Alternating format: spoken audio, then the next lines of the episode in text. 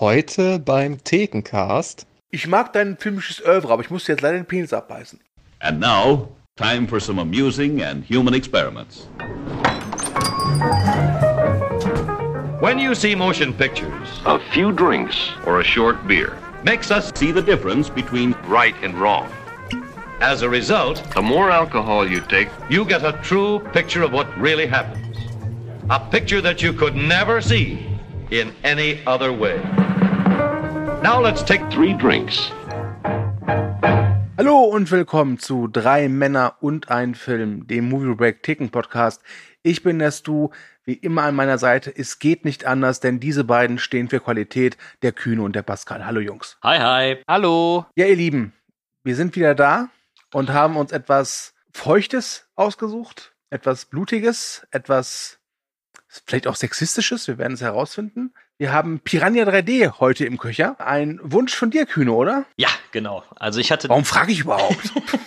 ich hatte tatsächlich, als wir mit dem Format angefangen haben, gedacht, das wäre eigentlich der perfekte Film für einen Thekencast, weil der meiner Meinung nach nur mit Alkohol ertragbar ist. Aber das ist eine andere Geschichte und da habe ich gedacht, jetzt muss er dann doch mal kommen und da ist er. Okay, du hast es schon gesagt, nur mit Alkohol ertragbar. Äh, Das gilt ja auch für diesen Podcast, zumindest wenn man daran teilnimmt. Deswegen, Kühne, was hast du denn heute deinem Gaumen zu geben und deiner Leber? Ich habe ein Notfallbier hier, wenn das eine Getränk nicht ausreicht natürlich.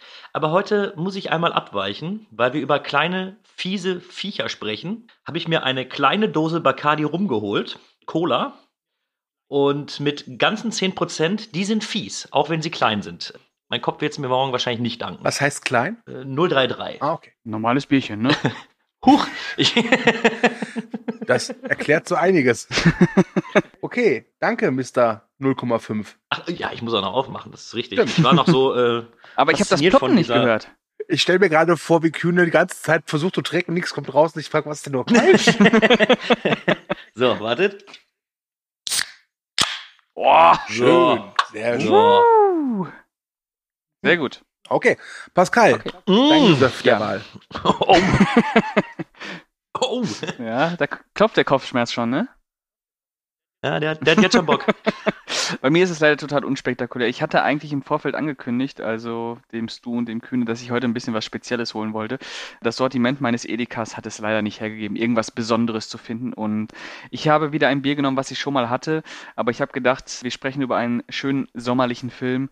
Und was gibt es Schöneres als bei hohen Temperaturen, ähm, als ein Backscreen Lemon?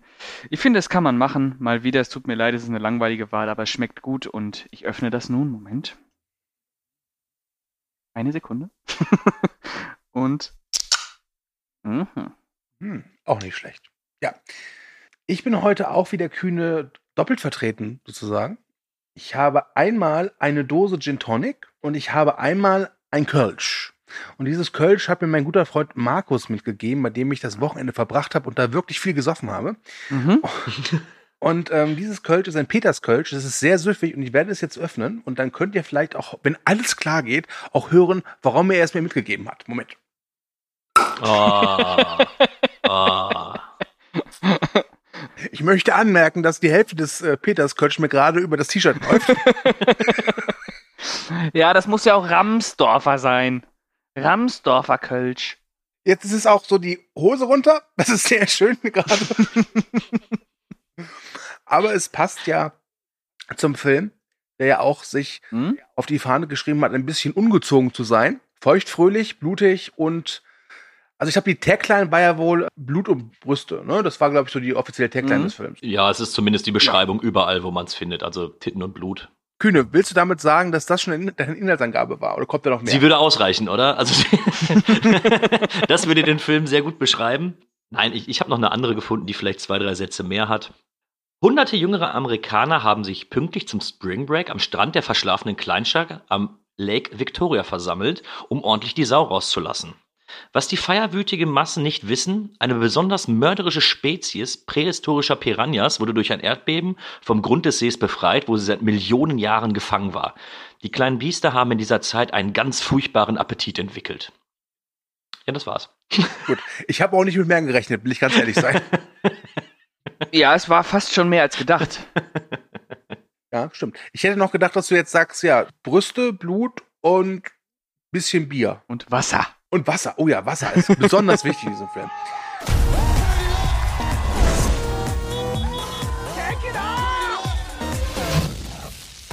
The sheriff has declared an emergency. Don't worry, we got beer over here! Piranha hunt in packs. The first bite draws blood. The blood draws the pack.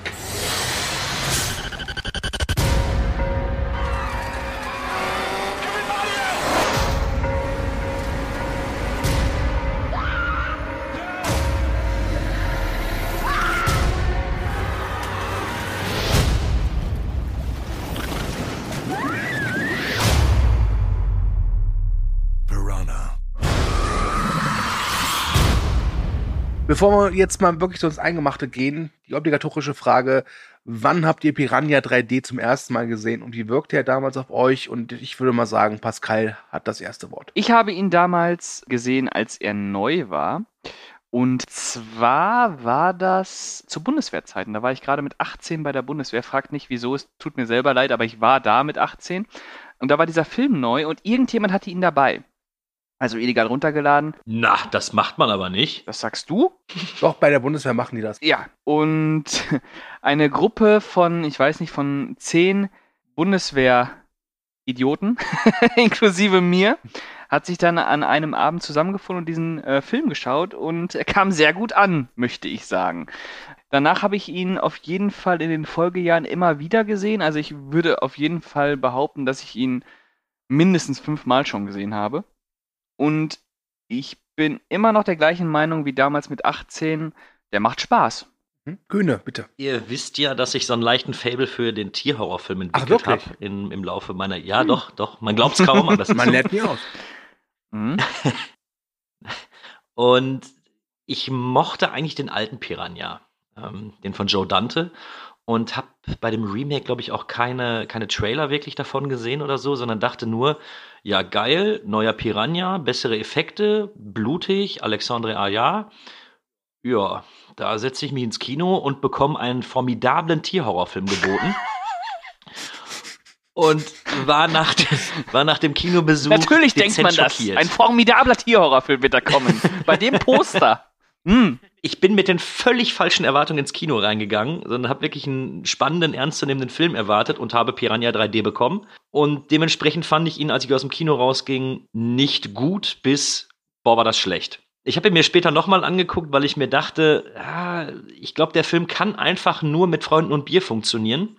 Und da war dann auch die Wahrnehmung etwas anders von dem Film. Aber dazu gleich mehr. Okay. Ich habe ihn damals auch im Kino geguckt, als er ganz frisch raus war, mit einem guten Freund. Und wir haben dafür wirklich den besten Zeitpunkt gefunden, wann man so einen Film gucken kann. Nämlich Sonntagvormittags um elf. wir waren die Einzigen im Kino. Und äh, ja, also ich will ehrlich sein, ich hatte mir ein bisschen mehr erhofft, weil ich habe die Trailer gesehen und ich wusste, worauf der Film abzielt und dass er das ja auch, was er, was er da macht, auch nicht ernst nimmt und war dann auch ein, so ein bisschen enttäuscht. Ich hatte mir irgendwie gedacht, da geht mehr die Luzi ab. Und ich meine, die Luzi geht da echt ordentlich ab, das muss man schon sagen. Aber irgendwie dachte ich mir so, ich hatte auch so, die, die Erwartungen waren irgendwie zu groß. Und dann habe ich ihn, glaube ich, zwei, drei Jahre später auf DVD nochmal geguckt und hatte mir auch immer noch gut gefallen. Und ich habe ihn jetzt nicht so oft geguckt wie Pascal, aber ich würde sagen, ich habe ihn auch schon so viermal gesehen. Und ich mag es ja, wenn ein Film genau weiß, was er ist und das auch so ein bisschen umarmt. Und ich finde, das macht der Film. Und was ich immer noch erstaunlich finde, ist, dass der von diesem Alexandre Aja ist oder Aja. Keine Hm, Ahnung. Lass uns, wir nennen ihn heute einfach den Alex. Den Alex, okay. Ja, ist es, Alex. Ist am Ja, einfachsten ist, für uns ist, alle. Ja, ja. ist der Alex. Ja, ja. Und der Alex hat ja davor schon einige Horrorfilme gedreht, Mhm. ähm, darunter auch die Remakes zu The Hills Have Eyes, was ich sehr, sehr liebe. Meisterwerk. Und Mirrors, den ich Schrott. nicht so liebe. Ja? und das war jetzt ein dritter Horrorfilm. Und ich war schon überrascht, dass der Mann auch Horror kann, der nicht ernst gemeint ist und der eher so ein bisschen ironisch äh, unterfüttert ist. Weil sein Hills Have Eyes und High Tension, die waren halt schon, naja, Ja, ne, ja. etwas Knüppelhart. Mhm. knüppelhart, so mit, mit der Faust auf den Tisch gehauen und so. Und ja, ich, ich mag Piranha, oder ich mochte Piranha ganz gern. Die letzte Sichtung war vor ein paar Monaten. Da hat er ein bisschen was verloren.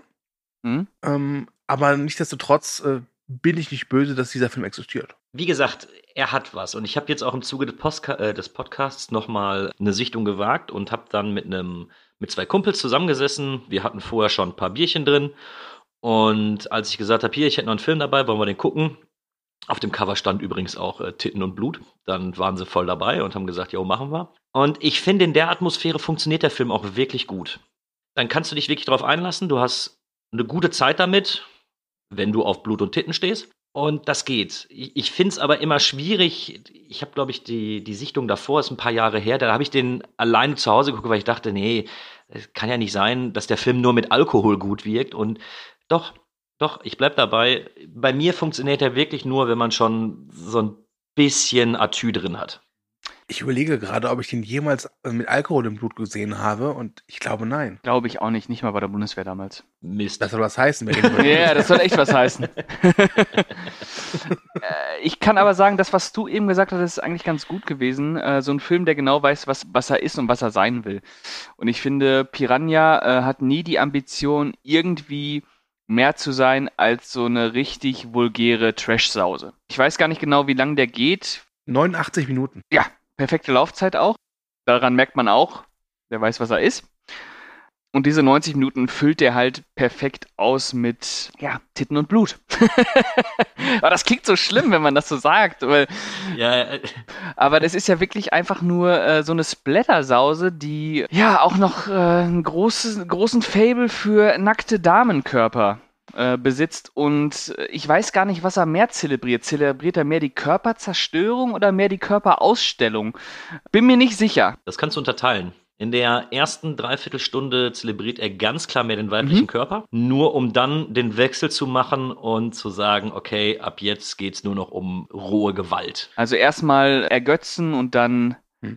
auseinandernehmen. Wobei er ja schon, glaube ich, in der ersten Hälfte auch immer wieder Szenen hat, wo das so kulminiert. Also es gibt doch diese Szene mit dieser Paragliderin, die da oben Mhm. ohne ne, da rumgleitet und dann halt eben auch gefressen wird. Nee, ja. Ja. Fast schon so als Foreshadowing für das große Grand Finale. Ja, Aber ich, ich glaube auch, das ist kurz davor, wenn, ich, wenn mich da nicht alles täuscht. Am Anfang hast du die blutige Szene, wenn Richard Dreyfuss gefressen wird. Die gar nicht so blutig ist. äh, nee, die nicht so blutig ist, aber auch eine schöne Referenz ist. An den Mhm. weißen Hai auf jeden Fall, dass man ihn da besetzt hat. Und natürlich achtet darauf, dass ihr euren Müll nicht ins Wasser werft. Denn das wird, wurde noch gar nicht über den Film gesagt. Der hat auch eine ökologische Botschaft. Mhm. ja, man muss ihn ein bisschen suchen. naja, Richard Dreyf äh, äh, Dreyfus schmeißt seine Bierflasche ins Wasser und löst dadurch äh, ein Erdbeben aus, was diese Millionen Jahren alten Piranha befreit. Und die denken sich, Gott sei Dank, endlich hat der Kannibalismus ein Ende. Denn die Piranhas haben dadurch überlebt, dass sie sich gegenseitig gefressen haben. Kann man hinterfragen, sollte man nicht. Ja, und dann geht's erstmal äh, nach oben und dann werden die Menschen gefressen. Kühne, du als großer Fan des Weißen Hais. Du als gro großer Menschenfresser. Ja, und das auch. Wie findest du oder wie fandest du den Gastauftritt von Richard Dreyfuss, der ja wirklich da seine Rolle als Hopper in äh, Jaws fast schon rezitiert? ja, war nett. War, war nett. Also finde ich jetzt nicht, dass es den Film besser oder schlechter macht. Man hätte auch fast jeden anderen reinsetzen können in das Boot und ihn fressen lassen. Doch macht es, weil ja durch die Besetzung von Richard Dreyfuss ja gezeigt wird, dass der Film sich auch seinen Vorbildern durchaus bewusst ist. Und ich finde ja auch, dass Piranha 3D durchaus auch eine Hommage an das Tierhorror-Genre ist, weil er sich ja auch ganz klar dem äh, der Struktur dieser ganzen Tier-Wasser-Horrorfilme bedient. Und das macht ihn auch nochmal sympathischer bei mir, weil ich merke, dass da durchaus Liebe zum Genre ist, aber die wird auch nochmal schön ironisiert. Hm, Ja, gebe ich dir auch komplett recht und das sehe ich auch bei dem Film. Ähm, aber äh, bei mir sind es eben viel, viele andere Dinge, die mich, die mich wirklich so nerven, dass ich schon während des Films überlege, okay, ich, ich muss gleich abschalten und dann denke ich eigentlich immer nur an das große Finale und denke mir, ja, nee, das, das willst du dann doch noch sehen.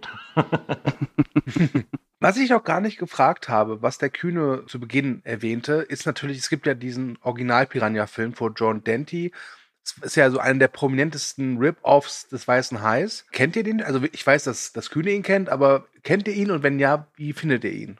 Pascal. Ich kenne den und ich finde ihn sehr gut. Ich habe sogar bei Movie Break die Kritik geschrieben. Sag mal, gerade der alte Piranha, der, der weiß auch, was er ist. Und das ist, das finde ich einfach so sympathisch. Der, der weiß einfach, dass er viele, viele Fehler hat, dass vieles wirklich auch ziemlich dumm ist, was sie in dem Film zeigen. Und das lässt er auch einfach so durchgehen. Und das finde ich irgendwie so, so herrlich grundsympathisch. Mhm. Also mir gefällt er auch. Ich mag den sehr gerne. Ich habe den nur einmal als Kind gesehen und ich war damals im Team Barracuda. Oh, den habe ich als ganz schlecht in Erinnerung. Ist er wahrscheinlich auch, aber den habe ich halt zuerst gesehen. Äh, wohlgemerkt in einer wahrscheinlich sehr verstümmelten Fassung irgendwie Sonntagvormittags bei Oma im Fernsehen. Ja, aber da ist auch nichts drin, was irgendwie blutig ist oder so. Greifen die Viecher nicht nur einmal an? Ich weiß es gar nicht mehr. Ich war da irgendwie sieben oder acht Jahre alt, aber es war halt Grund genug. Ich habe den zuerst gesehen, das heißt Barracuda ist cooler als Piranha. also ich will ja ehrlich sein, ich glaube, bis ich das erste Mal den Weißen Hai geguckt habe, da war ich so 14 oder 15, war ja Barracuda für mich der ultimative Tierhorrorfilm. Da ging ja nichts drüber, weil war halt Barracuda. Ne, die sind ja krass. Also Barracuda habe ich nie gesehen. Ich habe den irgendwann mal auf, auf RTL 2, glaube ich, gesehen oder so. Das, das war furchtbar. Ist das, ist das auch so eine 70er Jahre Krücke? Ja, Ja. halt mit, halt dich Also- fest, mit Barracudas halt. Es, es ist, glaube ich, auch genau das gleiche wie der weiße Hai, wenn mich nicht alles täuscht. Nur, dass die Barracudas eigentlich nie irgendwas machen. Es wird immer über die gesprochen, aber man sieht sie, glaube ich, nicht, wenn ich es richtig in Erinnerung habe. Ähm, stinklangweilig. Barracuda. Stinklangweilig. Aber gut, lass uns lieber über Piranha 3D reden. Und zum Thema sieht man was, sieht man nichts. Äh, Eine kurze Frage an euch. Was glaubt ihr, wie oft musste der Alex den Film bei der MPAA einreichen, bis die gesagt haben, okay, du kriegst ein R-Rating? Sie siebenmal.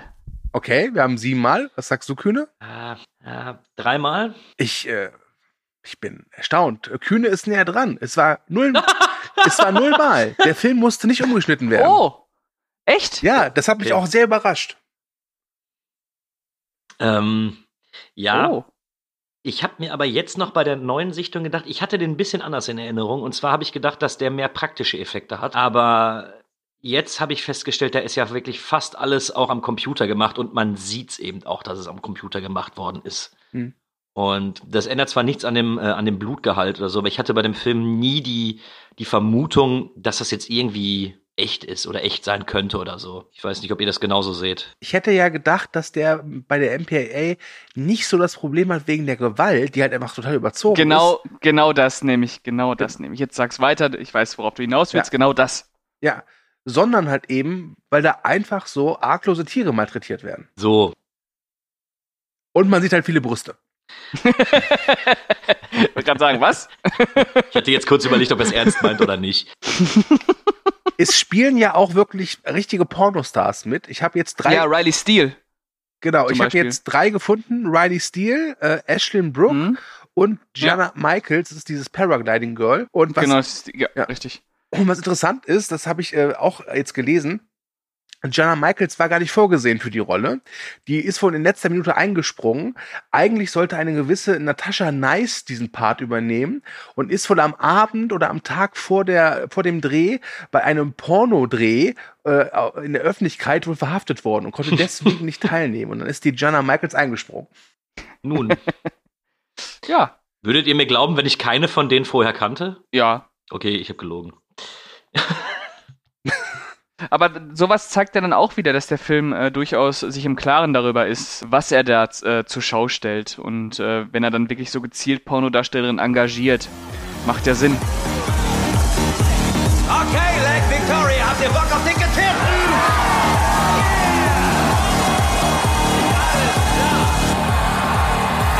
Für eine neue Episode von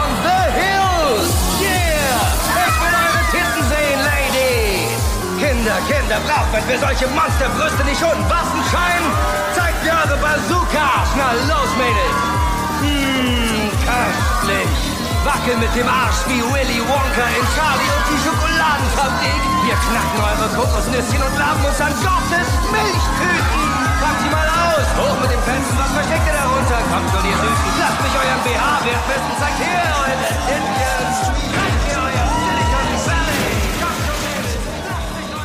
Vielleicht sollte ich einfach mal raushauen, was mein größtes Problem mit dem Film ist. Äh, weil ich bin eigentlich bisher bei allem, was ihr sagt und auch den ganzen positiven Sachen bin ich bei euch. Ähm, was mich aufregt, sind manche Figuren.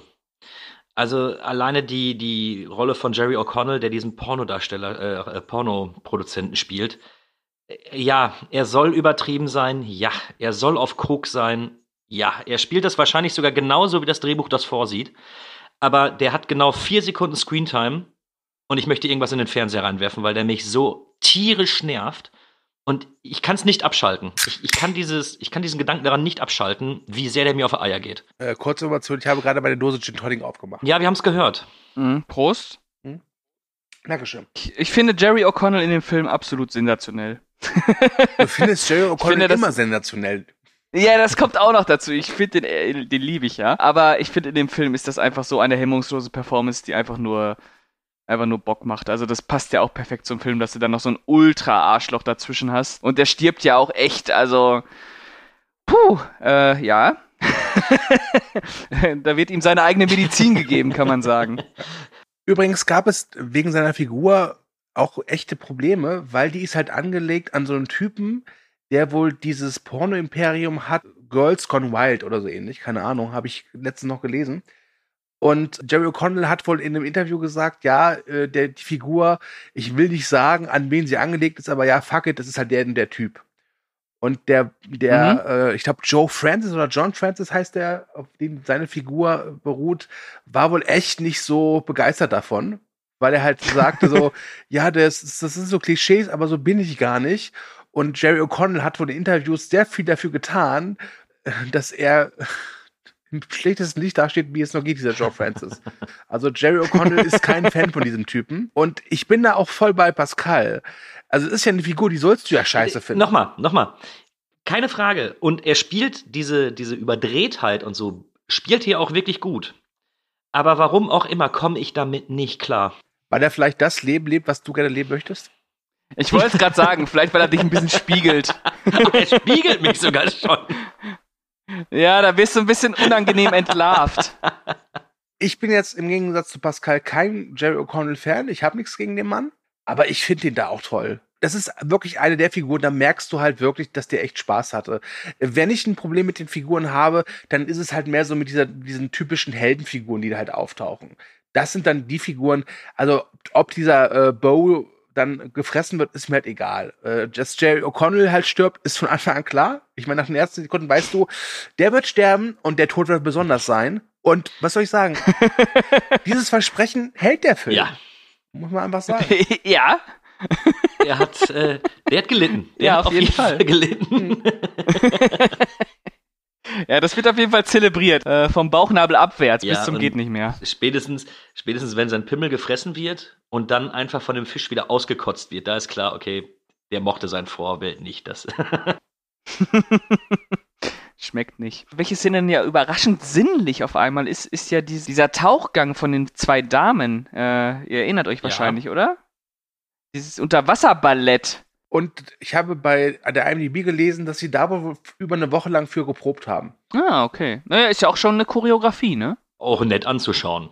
Das kann man ja auch nicht, äh, nicht anders sagen, ne? Durchaus. Ja. Hm? Also er, er was. reizt nicht mit Reizen. Das ist, äh, Das stimmt. Aber was man auch sagen muss, das ist zumindest meine, äh, mein Empfinden bei Piranha 3, das ist ein Film, der fängt an und du weißt, okay, der arbeitet auf das große Finale hin und an diesem großen Finale möchte er uns was bieten. Und das ist in dem Fall halt wirklich, ja, ein Blutbad, wortwörtlich. Ne? Hm. Dabei, äh, dabei ist es ja nicht mal das Finale. Das ist ja quasi äh, nach der Hälfte des Films, wo Hm. dann wirklich dieses Riesenblutbad äh, gezündet wird. Und das, das hat es auch wirklich in sich. Also da ist das Wasser ja rot Ja. danach. Übrigens, ich habe mal ein bisschen recherchiert und je nach Aussage wurde im gesamten Film Kunstblut in der Menge von 280.000 bis 300.000 Liter verbraucht. Ja, das soll wohl sein, um diese Wassermassen da rot zu färben. Das kann ich mir schon vorstellen. also ich glaube auch, als er damals rauskam, äh, hieß es, das sei der blutigste Film aller Zeiten. Aber was man eben sagen muss, ist, die haben eben Tanklastwagen äh, Blut da reingekippt, nur um das Wasser dann eben da rot zu färben. Und was ich halt krass finde, ist, da gibt's halt wirklich viele heftige Kills. Also da wird zum Beispiel äh, so ein Mädel aus dem Wasser getragen, sie ist verletzt und dann plötzlich löst sich der, die untere von der oberen Hälfte und solche Sachen. Aber was, was, was mir aufgefallen ist, bei der Drittsichtung, glaube ich, war es, wie viele verstümmelte Leichen da im Wasser rumliegen und auf den Booten. Ja, es ist Das ist wirklich unfassbar. krass. das ist unfassbar. Das sieht aus wie äh, D-Day. Also das ist äh, Wahnsinn. Ich finde auch das Ding mit der Bootschraube ziemlich heftig. Oh ja. Boah, Wo die die, oh, wo die, die tut weh. Die tut richtig weh, die Szene. Der Kill für mich, der am meisten heraussticht, tatsächlich. An den, weiß ich, den habe ich einmal Äh. gesehen und an den erinnere ich mich. Der Ja. sitzt auf jeden Fall, der sitzt. Ich meine, ihr beide habt's gut, ihr habt kurze Haare. Ja, holt die anderen mal ab. Erzählt doch mal, was in der Szene los war. Ach so, ja, es ist halt gerade das große Chaos bricht aus und überall werden Leute gefressen. Da ist so ein Typ auf so einem Motorboot, der den, den, äh, Motor halt anwirft und der will nicht. Und vorm Boot äh, liegt halt so äh, mit dem Rücken auf dem Wasser halt so eine Frau, die gerade schon so ein bisschen angeknabbert wird. Und die hat sehr, sehr lange Haare. Und die verfangen sich halt in der Sch- Schiffsschraube. Und dann schafft der Typ es, den Motor anzustellen und dann wird sie halt wirklich, äh, das Gesicht wird gehäutet. Ja. Und das ist echt garstig, wirklich. Ja. Wobei Ja, ich ja. sagen muss, egal wie brutal der Film ist, er bewahrt sich halt immer so eine Übertreibung, dass man es nie so wirklich ernst nehmen kann. Das stimmt. Es, es sieht einfach nicht äh, zu 100% echt aus. Das sind nicht die Effekte, die er bei High Tension oder bei Hills of Ice verwendet hat, sondern sie wirken etwas comichafter, würde ich mal behaupten. Und deswegen kann man das alles nicht ganz so ernst nehmen, finde ich. Äh, ich, ich finde, das liegt auch nicht nur an den Effekten. Ich finde, der Film hat auch noch so diese Tonalität, dass das alles sehr ironisch gemeint ist. Ich meine, da sterben jetzt gerade hunderte von Leuten, aber ja, es hat jetzt nicht so dieses Schwere, äh, dass man da gerade einen Massenmord anguckt irgendwie. Ähm, ich finde, das ist alles noch sehr distanziert und mit Augenzwinkern immer. Äh, wobei ich hab bei dem großen Massaker immer diese eine Szene im Kopf, wenn der, wenn der Typ von seinem äh, Jetski fällt, der gerade eben die, die Blonde ähm, ja, skalpiert hat, inklusive die Hälfte des Gesichts, äh, ins Wasser fällt und dann fährt dort das Boot gegen ihn und sein Kopf wird doch dann zerquetscht zwischen. Äh, nee, das zwischen ist er nicht. Das, nee, nee, das ist Eli, Eli Roth. Das ist dieser Gott, okay. T-Shirt-Announcer. Und übrigens, Eli Roth hat eine, eine schöne Anekdote zum Filmdreh. Der spielt, wie gesagt, diesen Typen für diesen Wet T-Shirt-Contest. Und der ist, hatte auch nur ein paar Drehtage. Und er musste dann ungefähr bei der Hälfte, musste er dann zum Arzt gehen, weil er eine Augenentzündung hatte. Und der hatte einfach Schiss, weil er, dass er zu viel Kunstblut ins Auge bekommen hat. Und es war aber nicht so. Und zwar äh, hat der Arzt herausgefunden, dass er sehr viel geschwitzt hat, weil es war wohl beim Dreh wirklich saumäßig heiß. Also dieser Adam Brody, der diesen Norweg spielt, meinte, dieser Dreh sei sein Apocalypse Now gewesen. und die Verbindung Kunstblut, Schweiß und irgendwie eine Sonnencreme, die Eli Roth nicht verträgt, und das dann die ganze Zeit ins Auge zu bekommen, hat wohl dafür, dafür gesorgt, dass Eli Roth während der Dreharbeiten teilweise nur verschwommen gesehen hat. Ja, gut, wenn ich da stehe, würde ich auch nicht gerne verschwommen sehen. Das, äh, Aber sowieso hat der Film ja wirklich einige prominente Namen in Gastrollen. Also natürlich diese, bei, diese drei, vier Pornostars. Dann haben wir, wie gesagt, Richard Dreyfuss und äh, Mhm. Christopher Lloyd und Ving Rhames und Elizabeth Shue. Also der Cast ist jetzt nicht A-Klasse, aber jeder, der sich ein bisschen mit Film auskennt, der wird da mehr als ein bekanntes Gesicht sehen. das definitiv. Was ich übrigens auch interessant fand, Richard Dreyfuss hatte zwei Drehtage und wusste auch gar nicht, worum es eigentlich geht. ist vielleicht auch besser so. War er da nicht mal so begehrt, dass er einfach sagte, komm, ich mach da jetzt mit, das gibt irgendwie 4,80 Mark oder so und dann, dann spiele ich bei dem Film mit. eine Aussage von ihm war, die Leute waren nett, die haben mich nett behandelt und das Gehalt war gut und ich musste nicht viel machen, außer in einem Boot sitzen und einmal ins Wasser fallen. Es waren easy zwei Drehtage. Was ich aber auch erstaunlich fand, ich dachte, wenn, äh, wenn Richard Dreyfuss nur zwei Drehtage hat für diese drei, vier Minuten, dann hat Christopher Lloyd, der so einen Wissenschaftler spielt und auch keine große Rolle hat, aber deut deutlich länger im Film vertreten ist als Richard Dreyfuss, wahrscheinlich wesentlich länger am Set verbracht. Aber nee, der hatte nur einen Drehtag. Ja gut, aber Christopher Lloyd spielt Christopher Lloyd. Also der hat sich ja auch nicht verstellt oder sonst was. Ja, Richard Dreyfuss hat jetzt auch nicht irgendwie Marlon Brando da gespielt. Ja, scheiße, ihr habt Wie recht. kann ich mir das vorstellen? Richard Dreyfuss hat den ersten in zwei Drehtagen unterbracht. Okay, ich muss mich in die Rolle einfinden. Moment. Werde zum Boot, werde zum Boot. Sei das Boot. Genau, sei das Boot. Wisst ihr, was ich an Piranha 3D aber irgendwie nicht so geil finde?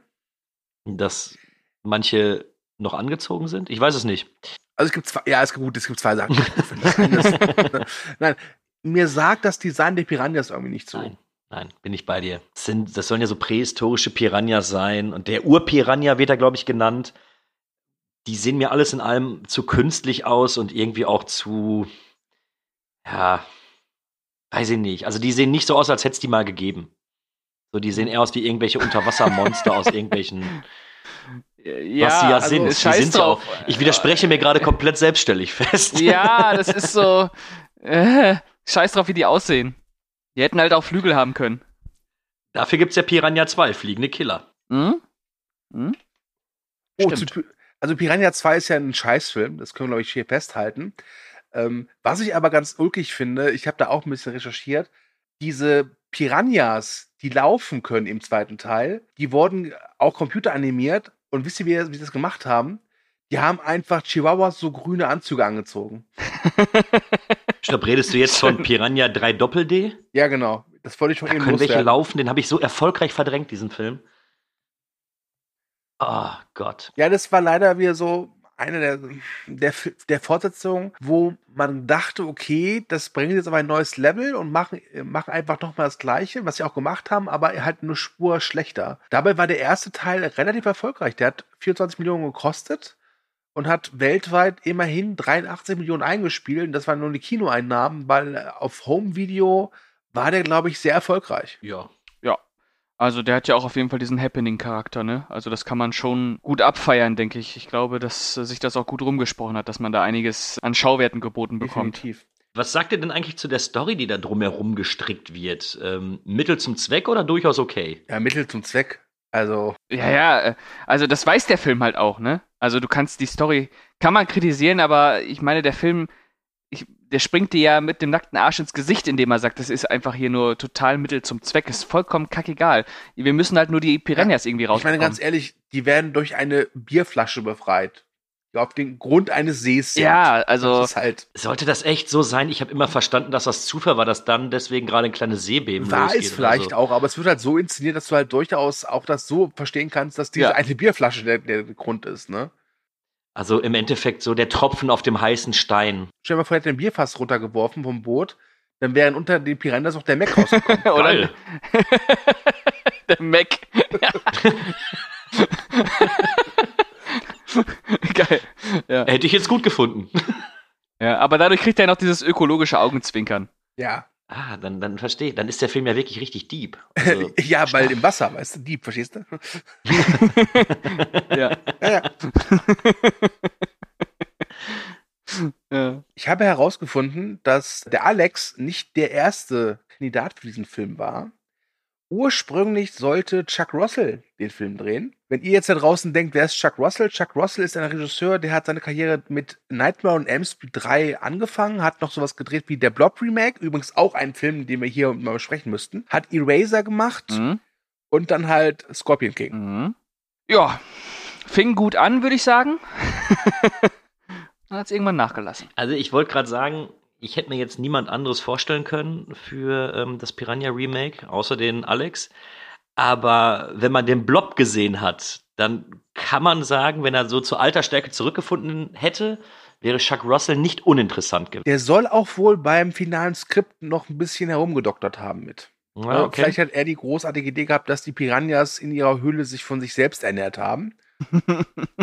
was ich sehr amüsant finde, allein die Vorstellung. Mhm. Hat so ein bisschen was von der Herr der Ringe. Heute gibt es Fleisch. Ja, das, Ja. das war eben auch nur diese, ja, ja, wie ihr schon sagt, also Mittel zum Zweck, einfach nur irgendwie erklären müssen, so, warum haben die das überlebt? Die hätten genauso gut irgendwie in so einer Eisscholle eingefroren sein können oder so, das wäre genauso dämlich gewesen. Ja, wäre für mich auch okay gewesen. Ich meine, wie gesagt, der Film ist da von Anfang an darauf aus, dir zu zeigen, pass auf, hier hast du ein paar nack, nack, ein bisschen nackte Brüste und jetzt kommt Blut. Und dann ist die, nach 90 Minuten das Spiel auch vorbei. Ja, der wählt einfach, einfach den geringsten Widerstand zum Exzess und das durchaus. macht er auch gut. Durchaus. Ist es vielleicht sogar so, dass Piranha der letzte gute Alex-Film war, bis dann Crawl kam? Ja. Pascal ist der Meinung, also stimmt das auch. Gut, abgehakt. also zwischen Crawl und äh, Piranha kam ja nichts Gutes.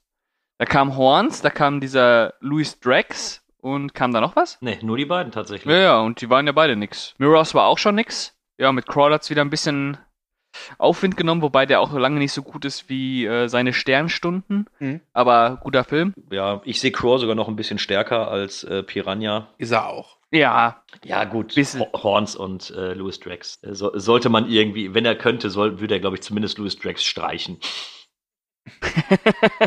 ja, ich glaube, da wusste er selber nicht so genau, was er da eigentlich macht. Also, also ein bisschen, als ob er sich vom Horror so ein bisschen wegbewegen wollte, als ob der aus dieser Schmuddelecke raus wollte. weil er wurde ja auch wirklich immer dafür genommen, wenn es dann wirklich mal derbe zur Sache gehen soll. Ne? Das konnte er ja auch. Und ja. Weil selbst bei Mirrors, den ich nicht ganz so gut fand, muss ich sagen, dass ein, zwei äh, Splatter-Szenen ja wirklich sehr gelungen sind. Ja, gut, die Badewanne-Szene Also, ist halt heftig. Ja, die ist halt. Ja, ja. die ist. Ja, den werde ich mir, die- den werde ich mir demnächst auch nochmal anschauen. Aber bitte wähle ihn nicht für den nächsten Thekencast, okay? Nee, nee. Apropos Vietnam. Wisst ihr, wie der Film. Was? Jetzt, oh, äh, warte, warte, ich bin auf die Brücke jetzt gespannt. Das könnte jetzt interessant werden. ja, die Brücke war apropos Vietnam. Ja. Der Film heißt überall auf der Welt Piranha oder Piranha 3D, nur in Vietnam nicht. Äh, da heißt der, Moment, Kaho Antit Nugui. Und das ist auf Deutsch übersetzt, bedeutet- heißt das so viel wie Tigerfische essen Menschen. Okay. Warum sind da. äh, Wobei, jetzt, jetzt bin ich ein bisschen neidisch, weil das ist die beste Zusammenfassung des Films, die man eigentlich treffen kann, oder? Ja. Ja. Mit dem Titel ist eigentlich alles gesagt. Tigerfische? Ich weiß auch nicht, vielleicht in Vietnam Piranhas heißt Tigerfisch, ich weiß es nicht. Okay. Ja. Passt auch, ja. Tigerfisch klingt ein bisschen cooler als Piranha auf jeden Fall. Wobei Piranha klingt auch cool. Ja, Piranha, Pi- Piranha gewinnt im äh, Coolness-Faktor des Namens. Ja, Piranha ist schon, ist schon in Ordnung. Glaubt ihr, dass Piranha eigentlich irgendwas von einer Art, ja, einen Bass hinterlassen hat?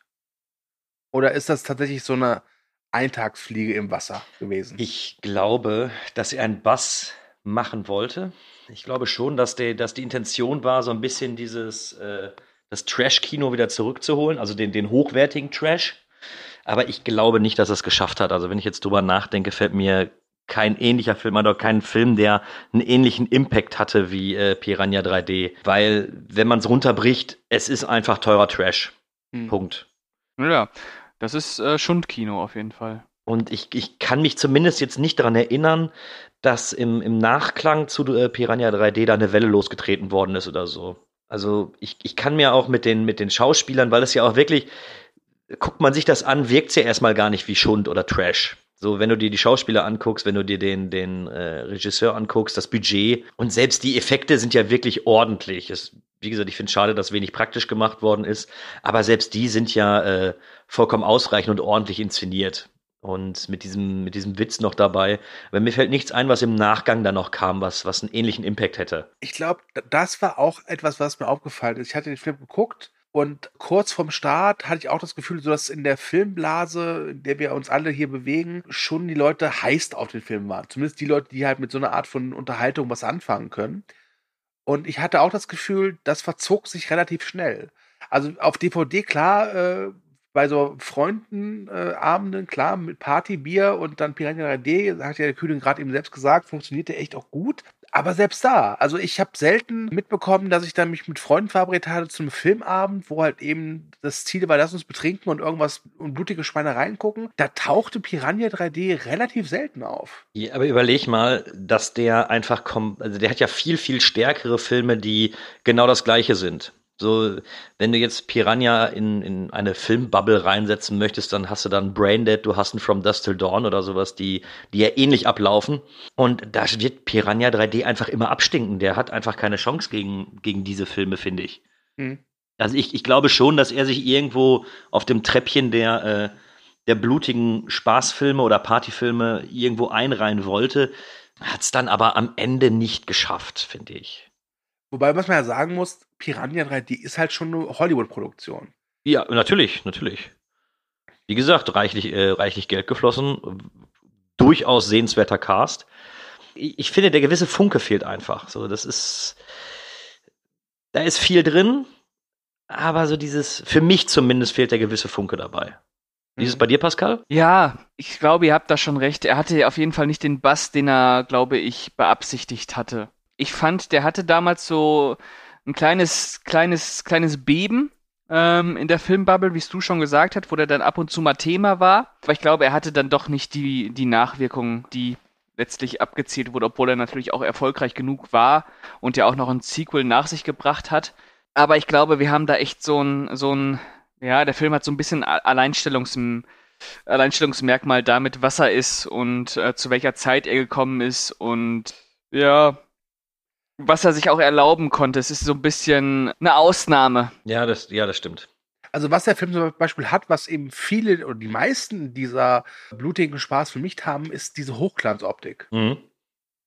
Mhm. Das fällt mir auch jedes Mal auf. Der ist halt wirklich Hochglanz gefilmt. Und da fällt es mir gerade schwer, einen vergleichbaren Film zu finden aus der jüngeren Zeit. Mit jüngerer Zeit meine ich die letzten 20, 30 Jahre. Ja, ja, der ist schon, ähm, ist was Besonderes in Anführungsstrichen. Der steht irgendwie für sich.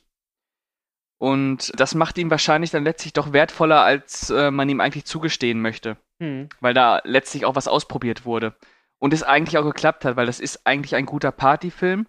Er war erfolgreich genug, ist hochwertig produziert ge gewesen und weiß letztlich, wie wir schon gesagt haben, genau, was er sein will. Und ist es auch. Also äh, im Prinzip ist der rundum gelungen. Aber jetzt, jetzt fällt mir gerade was ein. Vielleicht könnt ihr mir da weiterhelfen. Oder ich habe einfach gerade nur, äh, dass der bei Cardi mir gerade irgendwie in den Kopf steigt. Ich habe jetzt so Beispiele genannt wie Branded und From Dusk Till Dawn als so reinrassigen Partyfilm. So spaßig, blutig.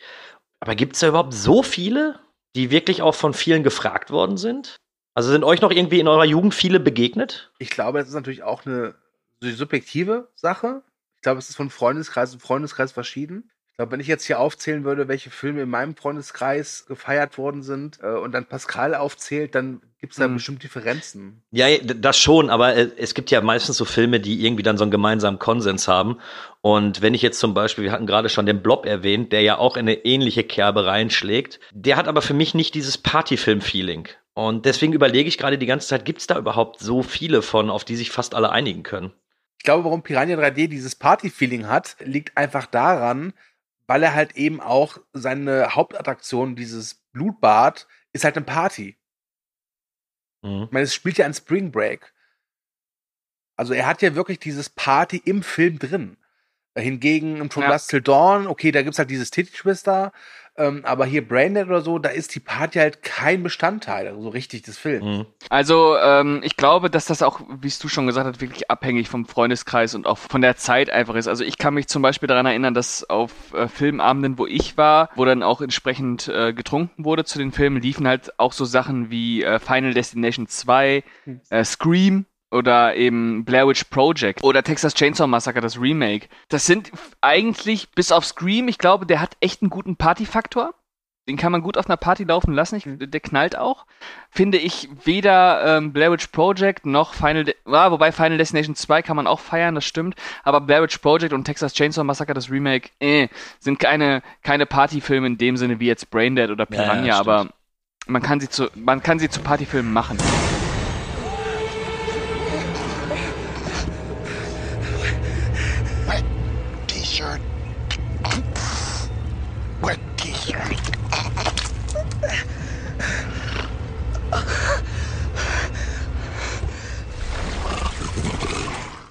Habe aber auch noch eine Frage an euch.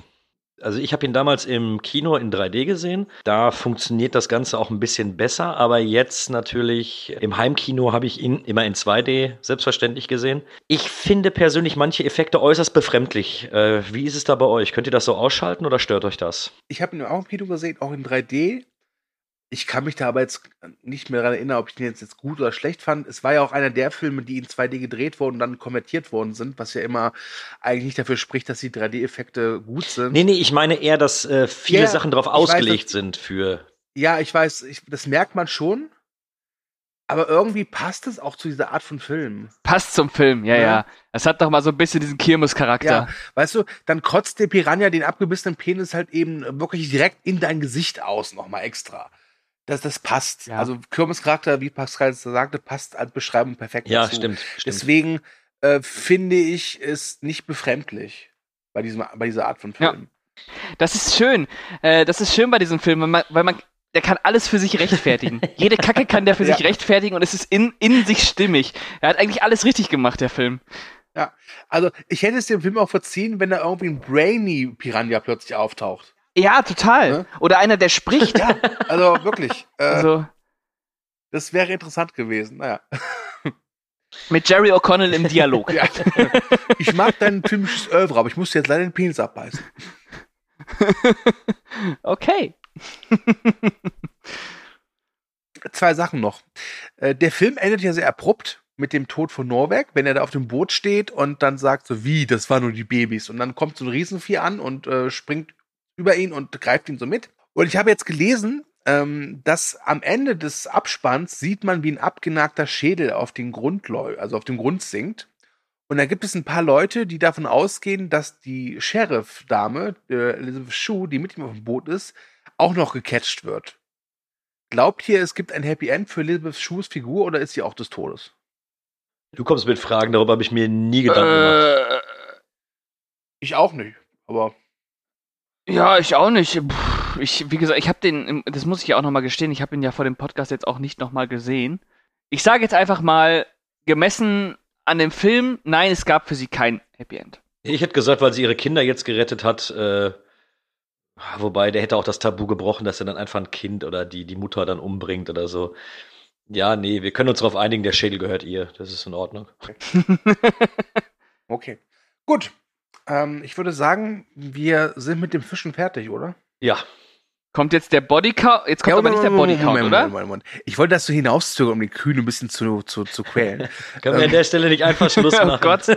So, äh, was ich noch herausgefunden habe, was ich wirklich total äh, schön finde und spaßig, am Ende des Abspanns äh, gibt es äh, gibt es so einen Text, äh, der lobpreist eine äh, Organisation, die sich einsetzt für Surfer, die bei einem Unfall ihr ein Gliedmaß äh, verloren haben.